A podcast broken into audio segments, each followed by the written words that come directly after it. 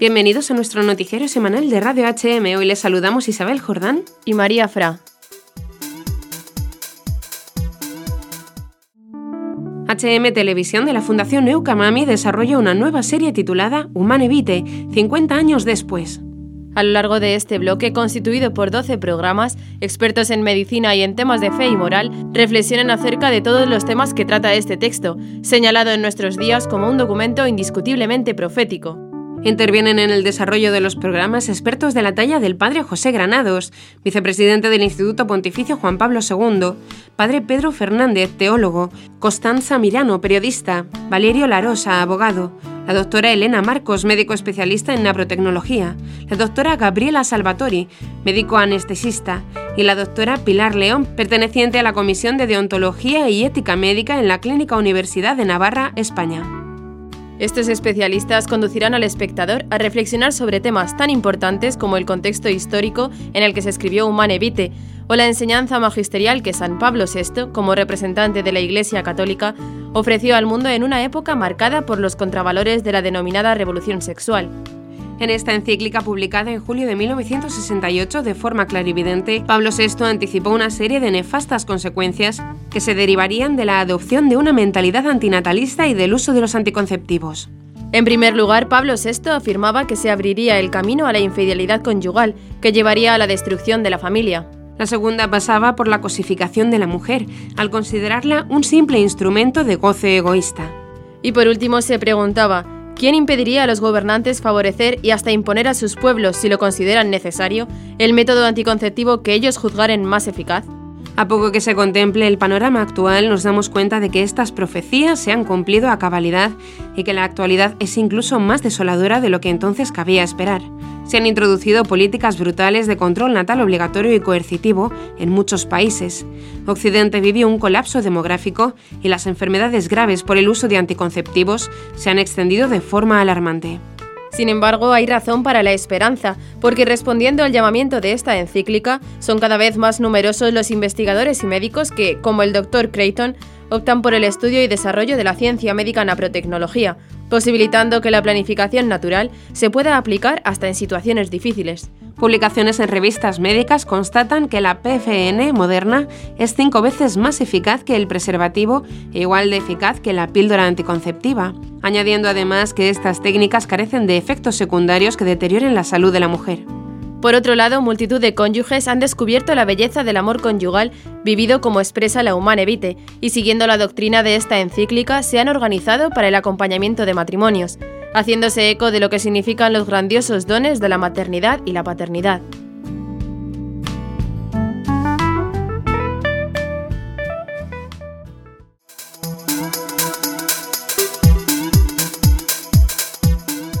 Comienza el noticiario. Comenzaremos con las noticias de interés internacional. Fundación Canto Católico lanza campaña de recaudación de fondos. Pakistán se despliegan miles de policías para proteger a los cristianos en Navidad. Italia, Turín celebrará Navidad con concierto itinerante de campanas. Polonia, Santuario Mariano será elevado a dignidad de basílica en 2019.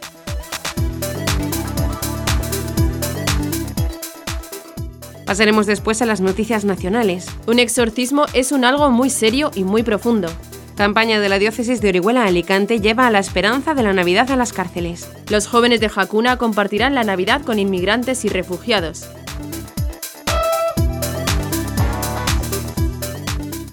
Y por último comentaremos algunas de las noticias más destacadas de la Santa Sede. El Papa Francisco dona dos incubadoras a dos hospitales romanos. En homilía dedicada a San José, el Papa habló de algunas de sus características. Catequesis del Papa. El Papa pide no mundanizar la Navidad.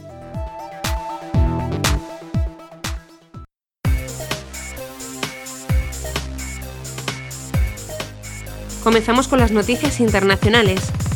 A través de la plataforma Patreon, la Fundación Canto Católico inició una campaña de recaudación de fondos para solventar los gastos de producción y continuar con la difusión de música católica de manera gratuita y al alcance de todos. Fundación Canto Católico nace hace tres años con el fin de rescatar, renovar y fomentar la música católica a través de la consolidación de una plataforma digital que permite intercambiar e enriquecer la experiencia del canto que realizan los coros parroquiales y motivar la participación de la asamblea en misa. Cada cinco meses la Fundación sube a su canal de YouTube un vídeo de un canto en particular, con el arreglo musical y las partituras correspondientes a cada uno de los instrumentos y voces. Este canal ha llegado a miles de personas en todo el mundo y cuenta con más de 58.000 suscriptores. Algunos de los vídeos han logrado más de un millón de visualizaciones. Estos vídeos son una fuente de esperanza y consuelo para muchos. Es por esto que a la Fundación Canto Católico le gustaría poder grabar vídeos todos los meses, explica el director ejecutivo de la Fundación Canto Católico, Francisco Val, en el vídeo de la campaña. Sin embargo, cada uno de los vídeos involucran mucho tiempo y recursos. Entre las distintas acciones están la elección del canto, el guion de producción, la creación de los arreglos musicales y las partituras, ensayos, grabación, edición, mezcla y masterización de la música.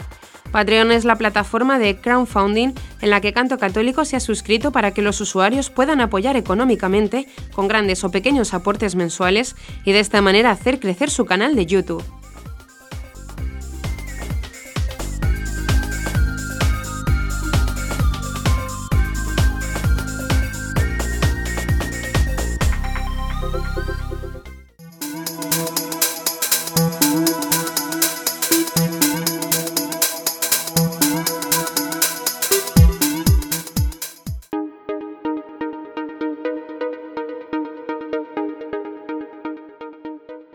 Miles de policías trabajan en las ciudades gemelas de Islamabad, Rawalpindi, para garantizar la seguridad de las iglesias, los barrios y las instituciones cristianas durante el periodo navideño. Además de estas medidas, se aplican disposiciones similares en otras ciudades importantes del Pakistán, como Karachi o Lahore, para impedir acciones terroristas. El plan especial para proteger la celebración religiosa de la Navidad en Pakistán, preparado por las autoridades policiales, está listo para ser implementado y las unidades policiales ya han comenzado a visitar las iglesias para preparar medidas de protección adecuadas. Los agentes de policía han garantizado la cooperación y el pleno apoyo a las celebraciones del día de Navidad.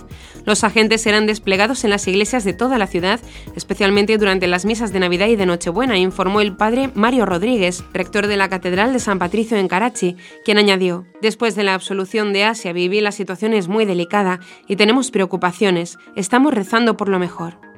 La policía también ha organizado sesiones de formación para los voluntarios que prestan servicio en las iglesias, quienes ayudarán a los servicios de seguridad durante el periodo de Navidad. En este sentido, el padre Mario precisó, más de 150 hombres cristianos están capacitados para prestar este servicio.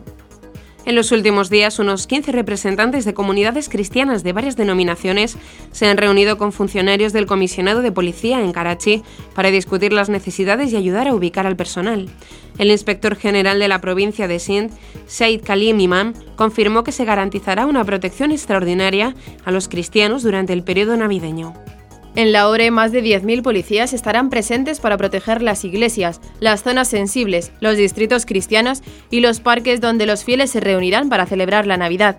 También se instalarán cámaras de circuito cerrado de televisión en algunos lugares sensibles.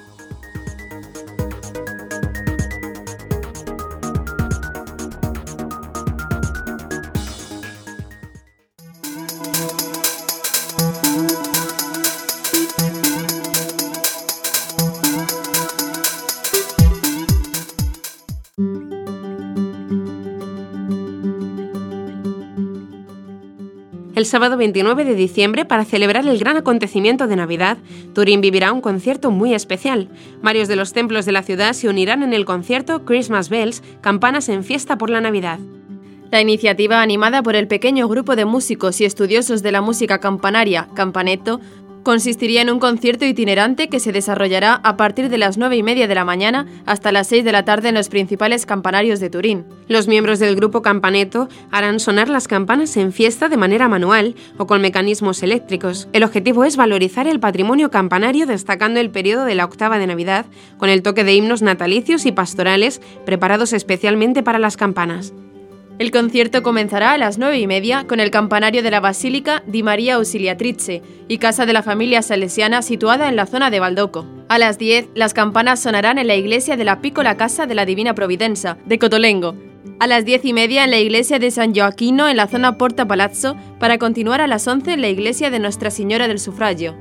Al mediodía el concierto itinerante de campanas llegará a la iglesia de Nuestra Señora Regina de la Pace de la zona barriera de Milano, donde se halla un carrillón único de 20 campanas. Retomará a las 15.15 horas en la iglesia del Estimate di San Francesco, situada en la zona Parco Dora. Continuará a las 16 horas en el templo de Jesús Adolescente de Borgo San Paolo, a las 16.45 en la iglesia Sacro Cuore di Jesús y a las 17.30 en el templo Santi Apostoli.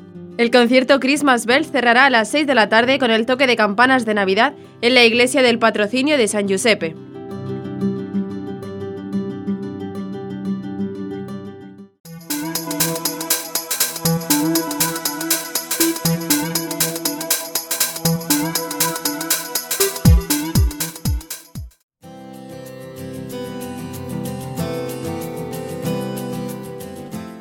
El obispo de Kotzalin Colobre, Monseñor Edward Dasak, anunció en una rueda de prensa el pasado 18 de diciembre la decisión de la Santa Sede de elevar a la dignidad de basílica el santuario de Santa María de los Dolores de Scratuch. La dignidad será conferida durante 2019 y la diócesis se preparará durante nueve meses para este significativo acontecimiento. La próxima Basílica de Nuestra Señora de los Dolores será la segunda de la diócesis, según explicó el prelado. Ahora tendremos dos puntos en el mapa de nuestra diócesis. La primera es la Basílica en Kolobrecht, con sus características históricas, explicó a los medios de comunicación. El segundo punto será Scratuch, que para mi alegría se convierte en el centro espiritual de la diócesis. El santuario de Nuestra Señora de los Dolores fue construido en los años 1687 a 1694 como un voto de los pobladores locales. El templo ha sobrevivido a los ataques de la Segunda Guerra Mundial y de las fuerzas soviéticas. La imagen de la Santísima Virgen María que se venera en ese templo data del siglo XV y recibió la coronación pontificia de manos del cardenal Joseph Lemp en 1988. El templo es un importante centro de peregrinación y numerosos devotos afirman haber obtenido milagros y favores de Dios a través de la mediación de la Santísima Virgen en este lugar. Al tratarse de un templo votivo, en su fundación en el siglo XVII asistieron cerca de 10.000 peregrinos de todos los estados del país, en una gran festividad que recibió una indulgencia especial. Desde ese momento las peregrinaciones no han cesado, llevándose a cabo incluso durante la Segunda Guerra Mundial.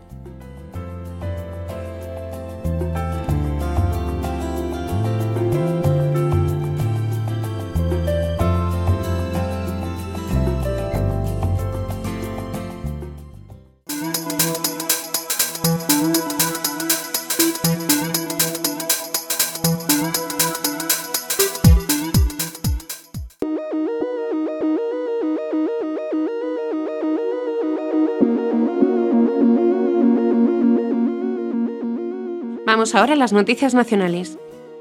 El padre Antonio María Rejano Caballero, exorcista de la Archidiócesis de Mérida Badajoz, Extremadura, España, advierte que la práctica de la magia negra o el uso de tablas de Ouija son instrumentos por los que el demonio puede poseer a una persona.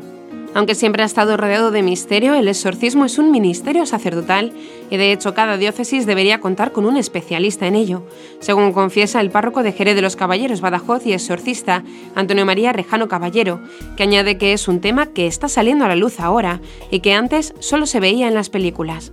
Rejano Caballero, natural de Aceuchal, Badajoz, de 47 años, es uno de los dos sacerdotes autorizados en Extremadura para hacer exorcismos y lleva tres años en la ciudad templaria.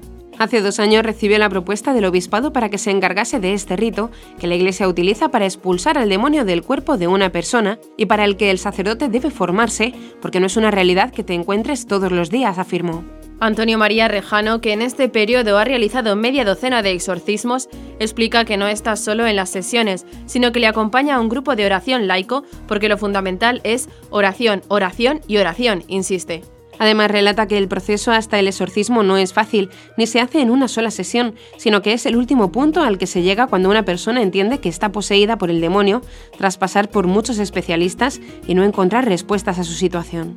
Además, asegura que también hay maneras externas de que el demonio entre en una persona, como la magia negra o el uso de tablas Ouija, que la gente piensa que son tonterías y no son tan tonterías, sino situaciones en las que uno puede recibir en ese momento la posesión del demonio, y esto aparecer en otro momento de su vida, añadió.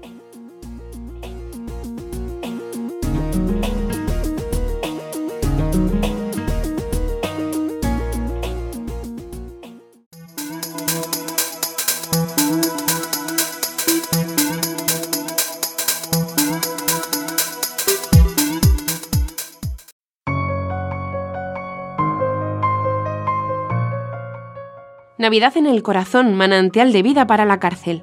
Así se llama la campaña que la diócesis española de Orihuela Alicante ha puesto en marcha para llevar esperanza a más de 2.000 presos de las cárceles de la provincia de Alicante con motivo de la Navidad. La iniciativa puesta en marcha cada año por el Secretariado de Pastoral Penitenciaria de la diócesis tiene varios objetivos. Uno de ellos es la obtención de recursos económicos para continuar manteniendo las casas de acogida San Vicente Paul para mujeres y Pedro Arrupe para hombres, las cuales son puente en el camino hacia la reinserción social, una vez los reclusos van camino a la libertad. La campaña también tiene el propósito de becar a familias de los presos ayudándoles en necesidades primordiales como la alimentación, apoyo en textos escolares, pago de medicamentos, entre otras. Asimismo, se ofrece ayuda económica para que los privados de su libertad puedan realizar llamadas telefónicas a sus familiares y se ofrece acompañamiento para la inserción sociolaboral. La diócesis de Orihuela Alicante, desde una nota de prensa, hace un llamamiento a la solidaridad con los presos, invitando a sumarse a la campaña. Se apela así a la participación y a la colaboración ciudadana para no olvidar que ayudar a los presos y sus familias es invertir en la prevención del delito, en el freno de la marginalidad y en la igualdad de oportunidades. Es trabajar también para que los niños que ahora tienen a su padre o un familiar en prisión y que sufren la pobreza no sean los presos del mañana, añaden en la nota de prensa.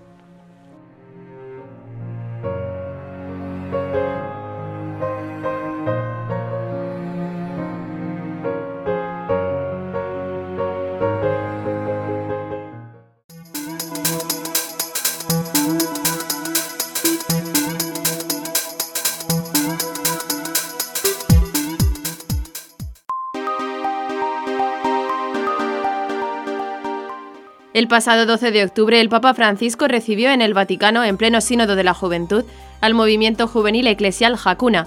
En aquel encuentro, el pontífice les pidió que tuvieran siempre muy presentes a los que sufren, pero no como para tenerles lástima como le puedes tener lástima a un perrito que se está muriendo, porque lo han atropellado. Lástima no es cristiano. Compasión, padecer con, meterle en la vida del otro. Acompañen a los que sufren. Los miembros de Hakuna regalaron al Santo Padre el proyecto Hakuna Nativity Caravans, en el que los jóvenes se comprometieron a dar acompañamiento a refugiados e inmigrantes durante esta Navidad. Para lograrlo, la Hakuna Nativity Caravans comenzó a andar este viernes 21 de diciembre en Barcelona, donde el movimiento juvenil ha organizado una hora santa a la que se ha invitado a personas sin hogar, inmigrantes y refugiados. El segundo evento programado, una jornada de acompañamiento, se celebrará el sábado 29 de diciembre de forma simultánea en Madrid, Barcelona, Bilbao, Málaga, Valencia, Sevilla y Cartagena. Concretamente, la que se celebrará en Madrid consistirá en una comida en Vallecas para 200 inmigrantes y refugiados que concluirá con un concierto impartido por el Hakuna Group Music.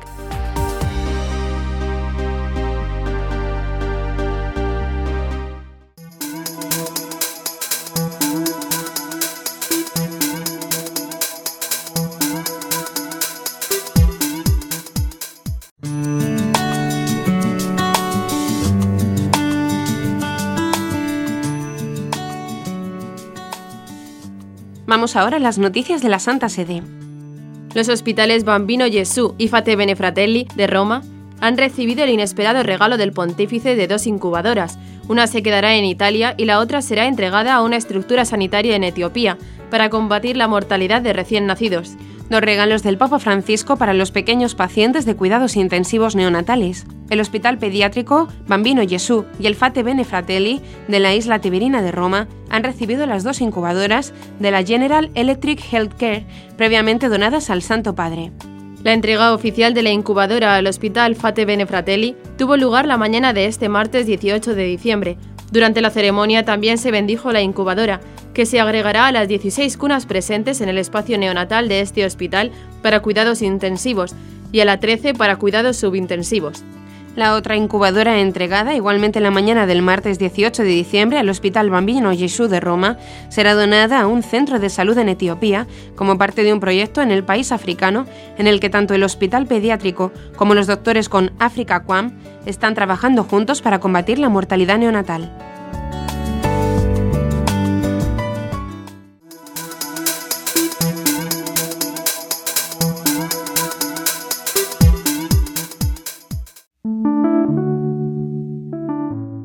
En la misa que celebró el día 18 en la capilla de la Casa Santa Marta en el Vaticano, el Papa Francisco durante la homilía recordó características propias de San José. El Papa afirmó que José es el hombre que sabe acompañar en silencio y es el hombre de los sueños. El Papa recordó que, según las Sagradas Escrituras, José es descrito como siendo un hombre justo, que observa la ley, un trabajador humilde. Dios le revela su misión, y entonces José abraza su tarea, su papel, y acompaña el crecimiento del Hijo de Dios, en silencio, sin juzgar, sin hablar mal. Francisco, como cierre de su homilía, pide que no se pierda la capacidad de soñar, la capacidad de abrirse al mañana con confianza a pesar de las dificultades que puedan aparecer no perder la capacidad de soñar el futuro, cada uno de nosotros, soñar sobre nuestra familia, nuestros hijos, nuestros padres, ver cómo a mí me gustaría que fuese la vida de ellos. Los sacerdotes también, soñar a nuestros fieles, lo que queremos para ellos, soñar como sueñan los jóvenes, que son sin pudor entre comillas soñadores, y allí encuentran un camino.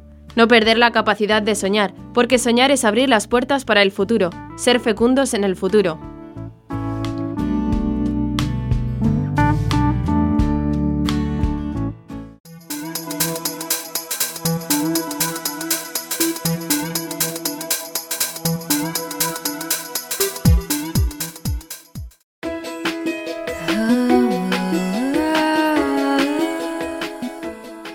En la catequesis de este miércoles, el Papa Francisco meditó sobre el nacimiento de Jesús y subrayó que Navidad significa acoger en la tierra las sorpresas del cielo y celebrar a un Dios que revoluciona nuestras lógicas humanas.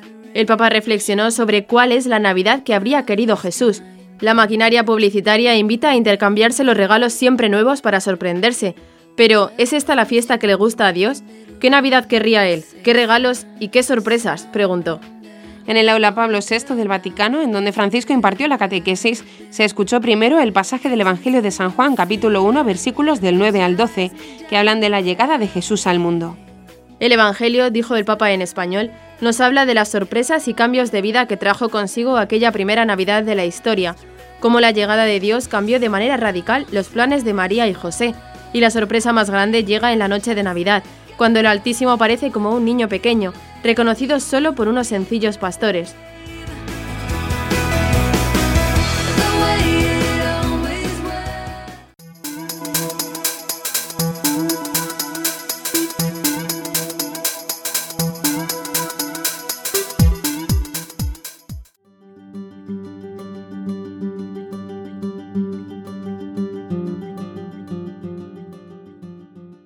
Escuchamos las palabras del Papa. Queridos hermanos, celebraremos la Navidad y podríamos preguntarnos, ¿cómo es esa fiesta que Dios le gustaría que celebráramos? El Evangelio nos habla de las sorpresas y cambios de vida que trajo consigo aquella primera Navidad. Cómo la llegada de Jesús cambió de manera radical los planes de María y José la sorpresa más grande llega en la noche de Navidad, cuando el Altísimo aparece como un niño pequeño, reconocido solo por unos sencillos pastores. Navidad significa acoger en la tierra las sorpresas del cielo y celebrar a un Dios que revoluciona nuestras lógicas humanas. Vivir la Navidad es entender que la vida no se programa, sino que se da, que no podemos vivir para nosotros mismos, sino para Dios, que descendió hasta nosotros para ayudarnos. Procuremos no mundanizar la Navidad ni convertirla en una bonita fiesta tradicional, pero centrada en nosotros y no en Jesús. Celebraremos la Navidad si sabemos dedicar el tiempo al silencio, como hizo José, si decimos a Dios, aquí estoy, como María, si salimos de nosotros mismos para ir al encuentro de Jesús, como los pastores, si no nos dejamos cegar por el brillo de las luces artificiales, de regalos y comidas, y en cambio ayudamos a alguien que pasa necesidad. Porque Dios se hizo pobre en Navidad. Pedimos a la Virgen María que nos ayude a contemplar en silencio el misterio del nacimiento de su Hijo, para que hagamos realidad en nuestras vidas su ejemplo de humildad, pobreza y amor. Les deseo una feliz Navidad. Muchas gracias.